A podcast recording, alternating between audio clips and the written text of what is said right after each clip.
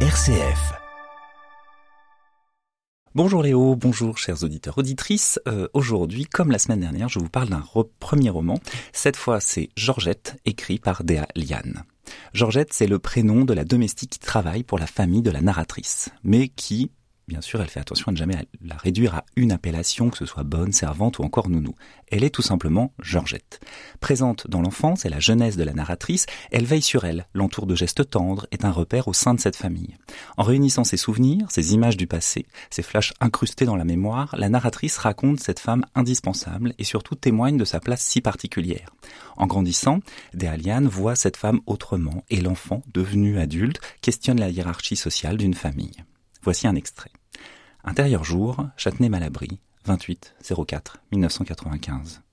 Plan serré sur l'escalier menant à l'étage. Le père apparaît en premier, moustache noire et pull à carreaux. Derrière lui se faufile le fils, puis la fille. Ils ont les bras chargés de volumineux bouquets de fleurs. Le garçon en porte deux, la fille un. Ils chantent joyeux anniversaire en descendant les marches de l'escalier. Georgette ferme la marche et elle porte un survêtement bleu. Ses cheveux sont attachés en queue de cheval. Son rire aigu et sonore couvre la chanson.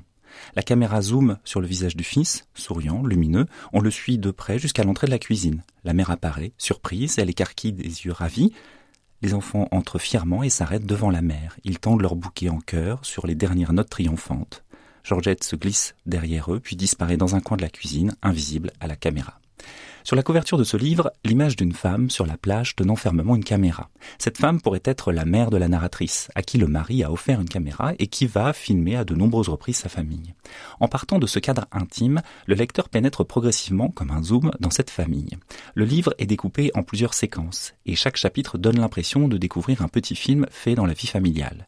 Les scènes sont courtes, relevant l'organisation de cet ensemble entre improvisation et codes sociaux. Il y a la mère, les deux enfants, Georgette et le père. Ce dernier est souvent absent. Il laisse donc un espace libre pour Georgette, personnage principal de cette histoire, femme qui a compté énormément pour l'autrice. Dealiane raconte son enfance, sa jeunesse, tout en évoquant l'histoire de ses parents et de cette deuxième mère.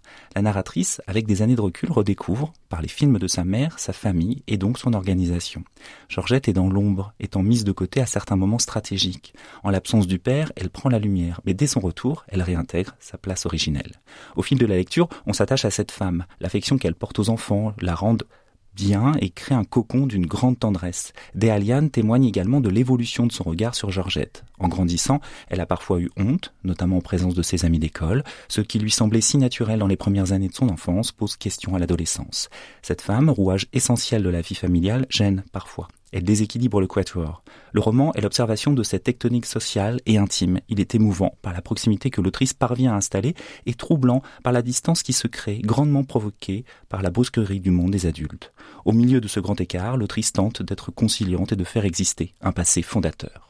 Je vous recommande donc Georgette de Déaliane, publié aux éditions de l'Olivier au prix de 17 euros.